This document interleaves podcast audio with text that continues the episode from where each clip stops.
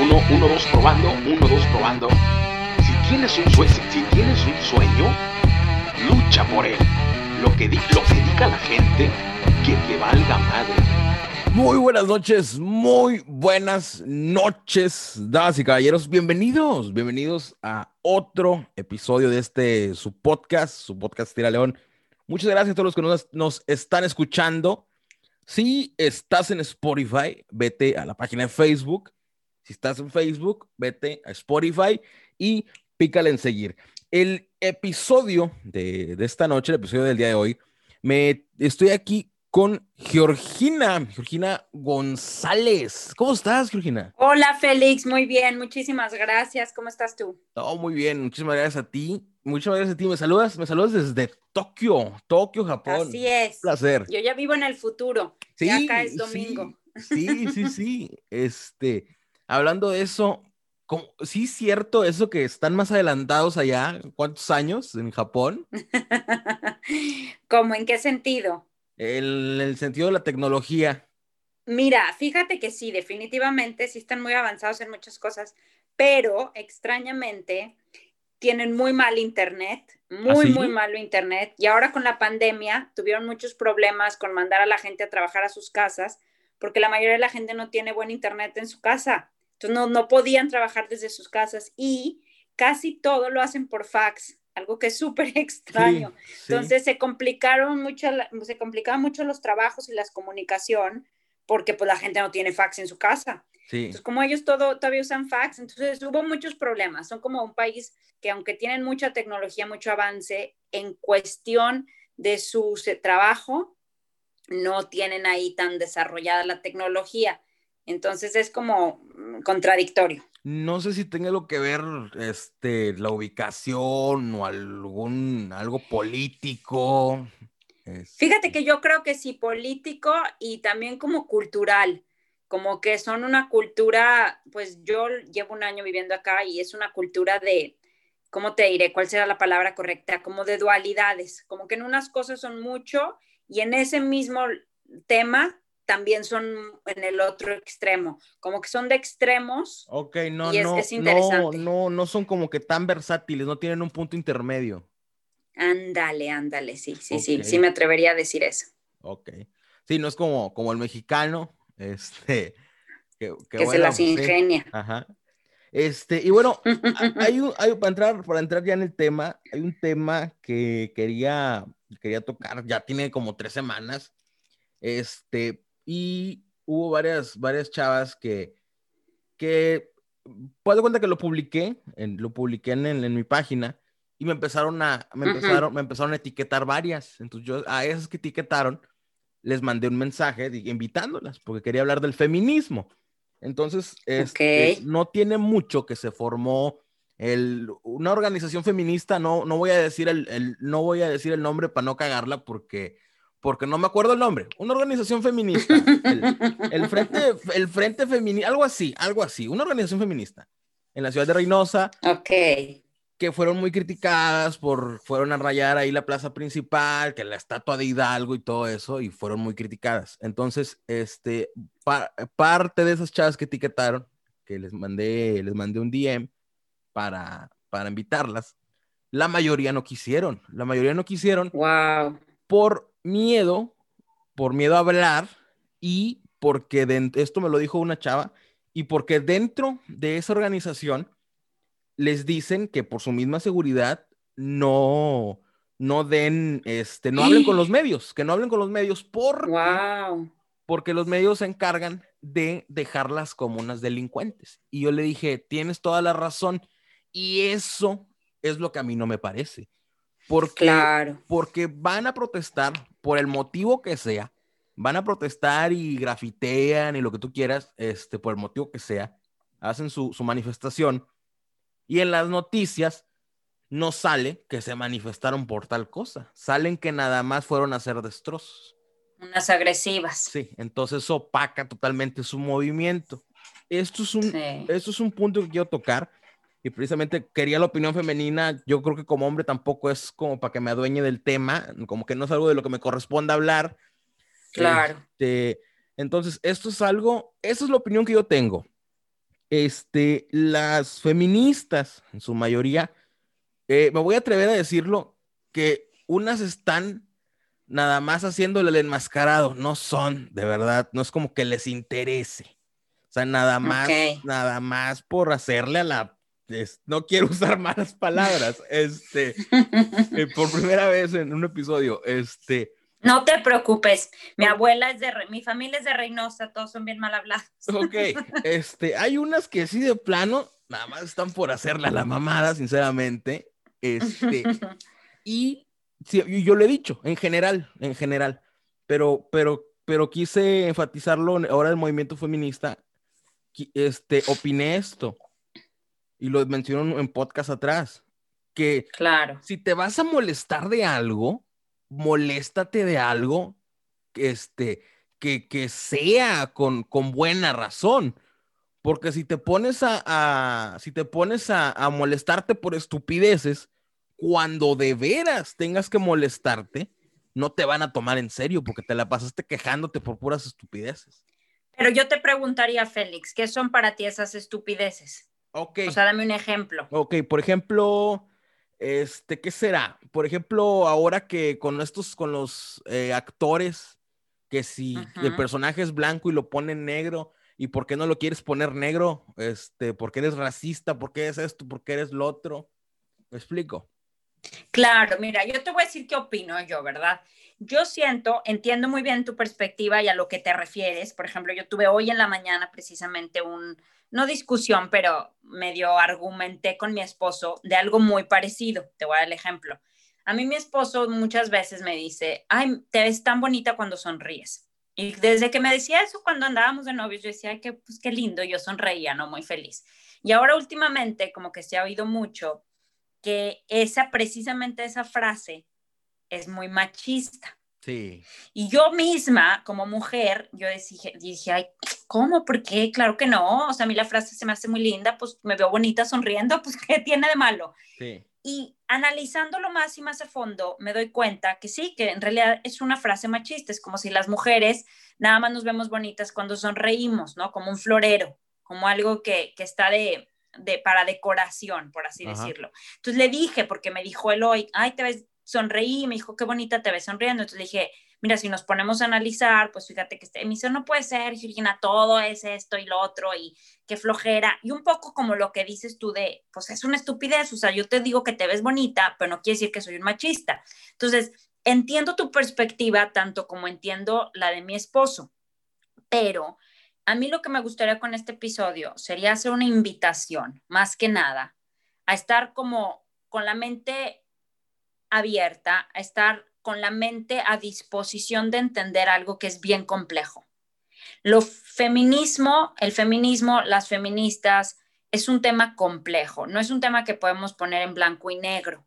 Entonces, a lo que voy con esto es que todas esas cosas que parecen estupideces o esas cosas que parecen ya como exageraciones, que dices tú, oye, no, pues está dificilísimo vivir una vida con todos esos detallitos, poniéndole atención y que si eh, eh, los negros y los blancos, que si las mujeres y los hombres y que si el racismo y el feminismo, o sea, es como que nos sentimos como un poco abrumados.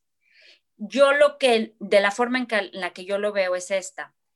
Imagínate un vaso que se va llenando de gotitas y se va llenando de estupideces durante todos los años que tú quieras de la humanidad, ese vaso se ha llenado de esas estupideces. Hoy estamos viviendo en estos momentos en muchos países del mundo vasos que ya están, y voy a decir malas palabras para ponerme como a ton contigo, están hasta la madre, ya, ya el vaso ya dio. Entonces, tienes a todas estas mujeres, tienes a todas estas personas, también hombres, que, que, que ya, sabes que ya estuvo bueno, ya son muchas estupideces, entonces estamos realmente, pues hasta la madre, mucha gente, ya cansados, hartos de vivir, dejando pasar estas cositas chiquitas. Y entonces llega un momento en donde yo pienso que si quieres erradicar, quieres que termine la violencia de género, porque la violencia de género existe y es espantosa, tenemos tenemos que fijarnos tanto en las estupideces como en las cosas fuertes, como en las importantes, como en las no. tiene que hacerse un cambio estructural. Y un cambio estructural necesita de enojo, necesita de agresividad, necesita de para poder transformarse. Tú te vas, yo soy maestra de historia, tú te vas a cualquier evento histórico en el mundo, de cualquier época, y tú quieres que haya un cambio social, un cambio político y un cambio económico, vas a necesitar desgarrar algo. Las cosas no se dan nada más con, con cosas fáciles, bonitas. Es no digo que sea ideal, no digo que esté bien, pero desgraciadamente el humano así trabaja, por eso se llaman revoluciones. Es una revolución, significa que se necesita desmadrar el sistema. Y eso es lo que está sucediendo ahorita. Tienes a mujeres que están hasta la madre de todo, de lo chiquito, de lo grandote, y, y, se van a encabronar y van a hacer un relajo y van a hacer una revolución porque están y estamos, me incluyo, cansadas. Yo te voy a decir una cosa, y perdón, ya he hablado un choro, te voy a dejar hablar tantito. Yo siempre he dicho, ¿quieres hablar de feminismo? Olvidémonos de la palabra feminismo. Déjala fuera, no importa. Tiene muchas connotaciones negativas, positivas. Eso es lo de menos, la palabra. Hablemos de mujeres que sufren, hablemos de mujeres que han sido maltratadas, hablemos de mujeres que de una manera u otra viven todos los días con miedo. Cuando yo te digo eso, cuando te digo que a lo mejor tu hermana, de verdad, o tu mamá, si tú les preguntas en cualquier momento de su vida, vaya, yo no conozco a una sola mujer que no haya pasado algún tipo de violencia de género en toda su historia. No existen. No hay una mujer en el mundo que no haya sufrido violencia de género. Entonces, chiquito o grandote, como tú quieras.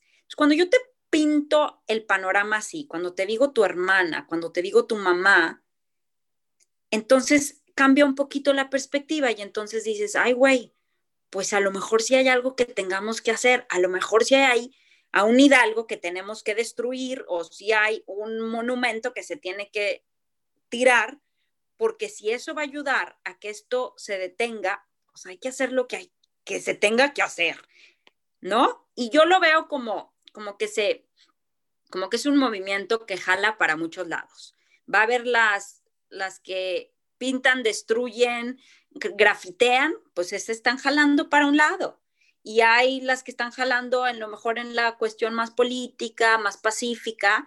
Vamos a tener las que están jalando en su casa con sus hijos, las que están jalando en silencio, dejándose maltratar. Entonces todos estamos jalando hacia donde podemos. Lo único que no se vale, en mi opinión, es criticar.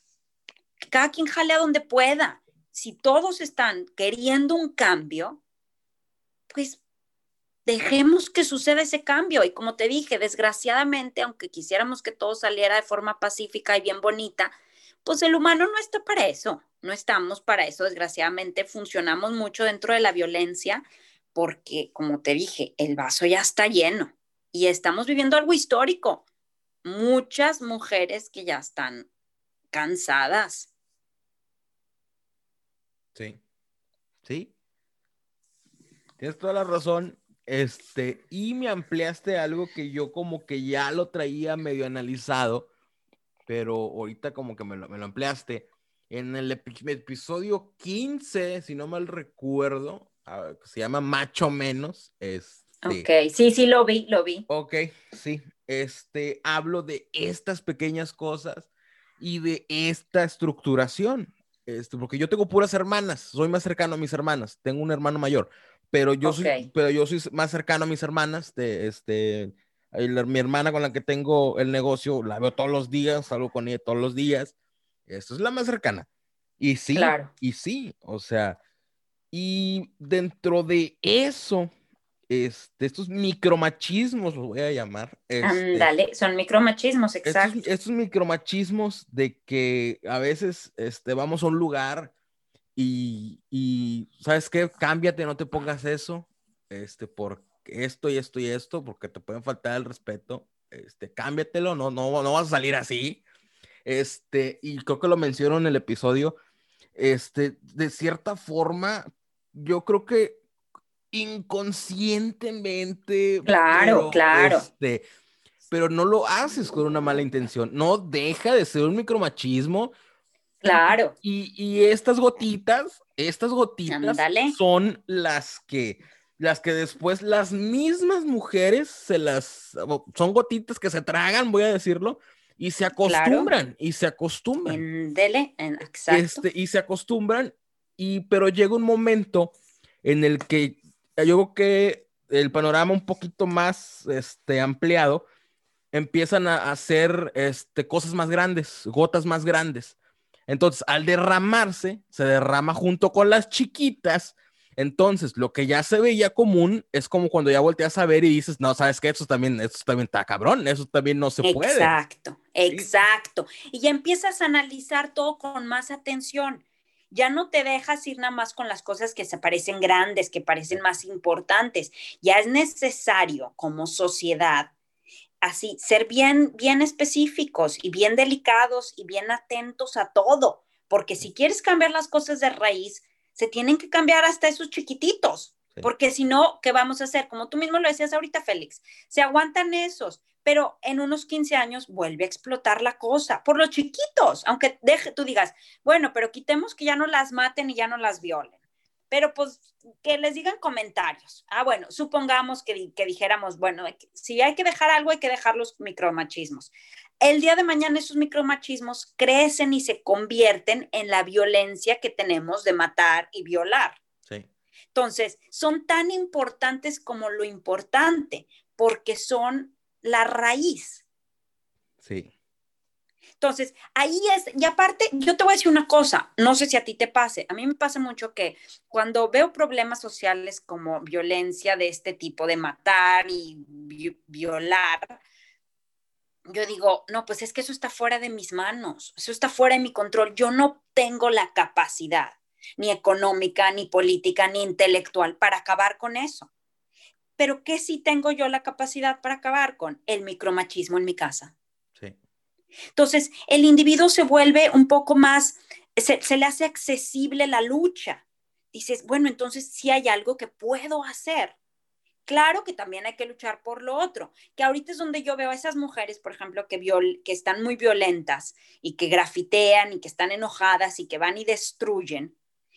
Ellas, es esa impotencia, imagínate, de decir, ¿sabes que Yo no puedo hacer que dejen que violen y maten a gente, a mis amigas, a mi mamá, a mi hermana, a mi tía, a mi prima, pero sí puedo destruirte este monumento y a ver si no me escuchas. Entonces, es lo que yo digo, o sea, hay que escuchar. Cuando el humano deja de escuchar, nos volvemos bien agresivos. Es el típico perro que no le haces caso, te va a ladrar hasta que voltees. Entonces, ahorita ya estamos viviendo con estas mujeres que ya están, que dicen, o me escuchas, o me escuchas, cabrón, porque ya esto no puede ser más. Entonces, es ahí donde yo siento que las cosas a las que yo los quisiera invitar es, ve atención a qué es lo que puedes hacer en tu casa, pon atención a, lo que hablas, cómo hablas, lo que dices, cómo tratas a las mujeres, cómo las ves y las mujeres mismas, cómo te tratas a ti misma, qué permites, qué dejas, y empezar a cambiar eso, lo que tú sientas que está en tus manos, con que empecemos a transformar eso, es, de avanzarle poquito a poquito y vamos todos jalándole para lo mismo. Yo, por ejemplo, te voy a ser muy sincera, yo tengo un hijo de dos años y cuando supe que era hombre dije, ah, pues muy bien. O sea, pues es un trabajo fuerte educar a un hombre, criar a un hombre, a mí se me hace una, una labor muy, muy complicada, pero dije, al menos no lo van a violar Desgraciadamente fue mi, primera, mi primer pensamiento. Voy a hacer todo lo que yo pueda por crear, por criar a un buen hombre, pero no me tengo que preocupar, ¿no? Por esas cosas de que violencia de género. Y cuando me entero en enero que estaba embarazada, yo decía, yo lloraba, te lo juro, Félix, todas las noches yo decía, con que no sea niña, por favor, que no sea niña, que no sea niña. Yo no quería. Y resulta que fue niña, y es niña, acaba de nacer hace cuatro semanas. Y me ha costado mucho porque yo lo que le decía a mi esposo es, yo puedo educar a mi hijo a que no haga cosas malas, puedo hacer mi mayor esfuerzo, pero a mi hija no importa qué tan bien la eduque, no importa qué tan fuerte la haga, a las mujeres nos pasan cosas aunque estemos preparadas, aunque no querramos, aunque lo que tú quieras, te pasan. Te pasan porque, porque eres mujer. Entonces, ahí eso es lo que a mí me aterraba y eso es lo que quiero yo crear y desarrollar lo que sea que yo pueda para evitar eso.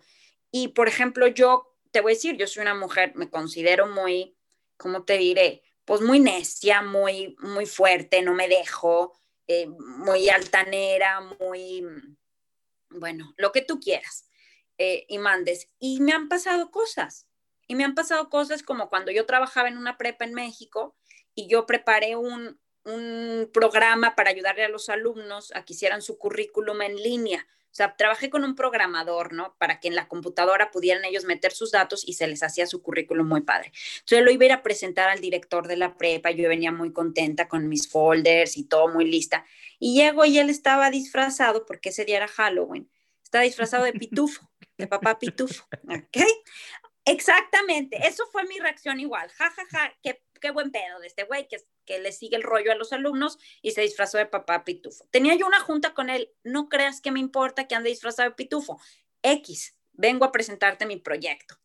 Y en eso, ¿sabes qué me dice? ¿Me puedes poner la cola de pitufo?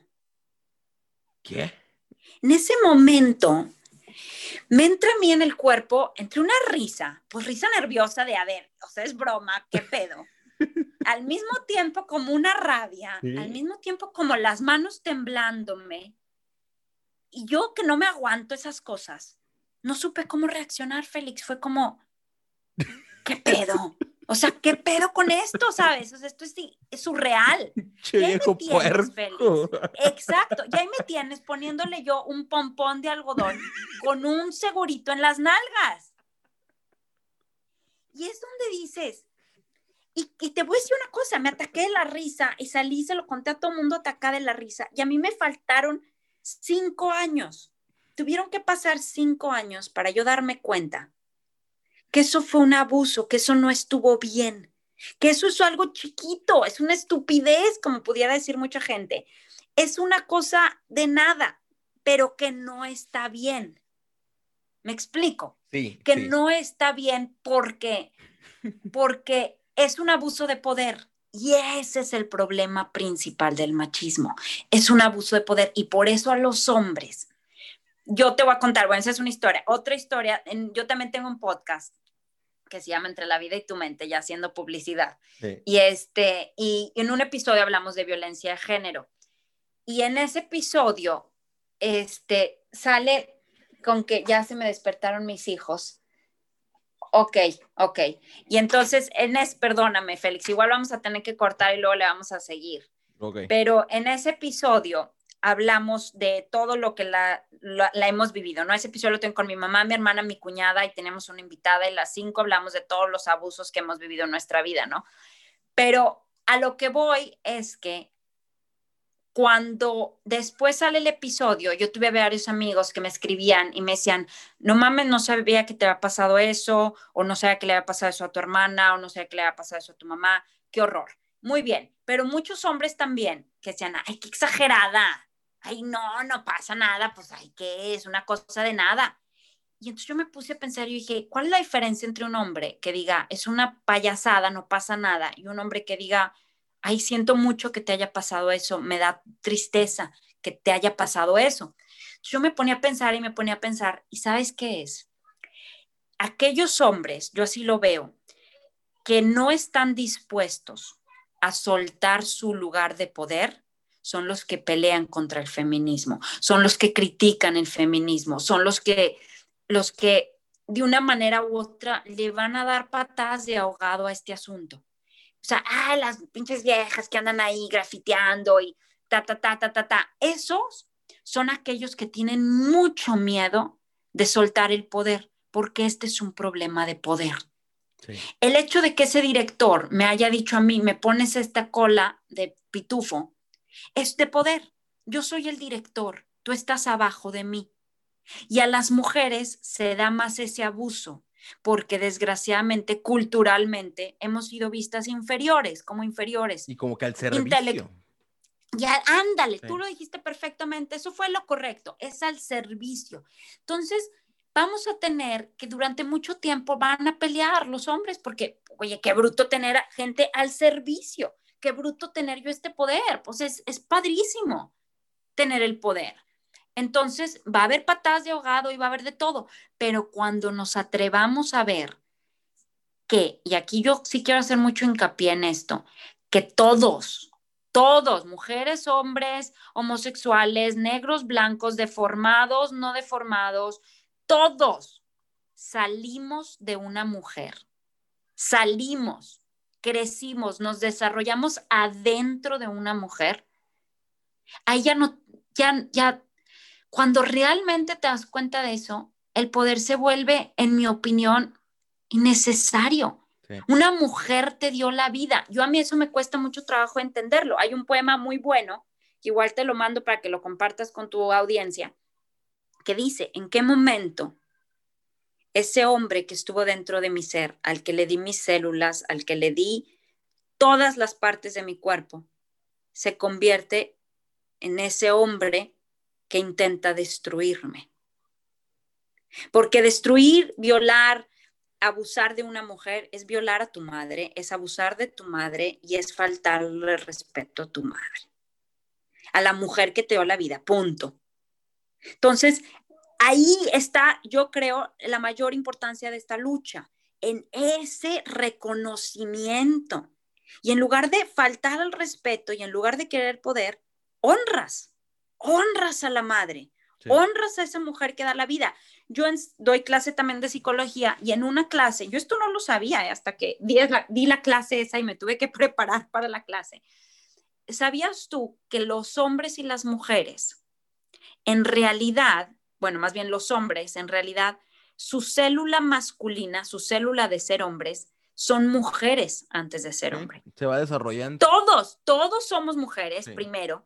Y entonces llega ese último cromosoma que entonces, ah, bueno, hombre. Que define el sexo, sí es. Que define el sexo masculino, pero en realidad la línea es femenina. O sea, lo femenino es el, el parámetro, por así decirlo. El hombre es el que ok, se crea el hombre, pero que viene desde el, cromosoma, desde la, la, identidad femenina. Entonces, para mí todo esto en realidad se me hace, el machismo es una falta de seguridad, es una falta de decir,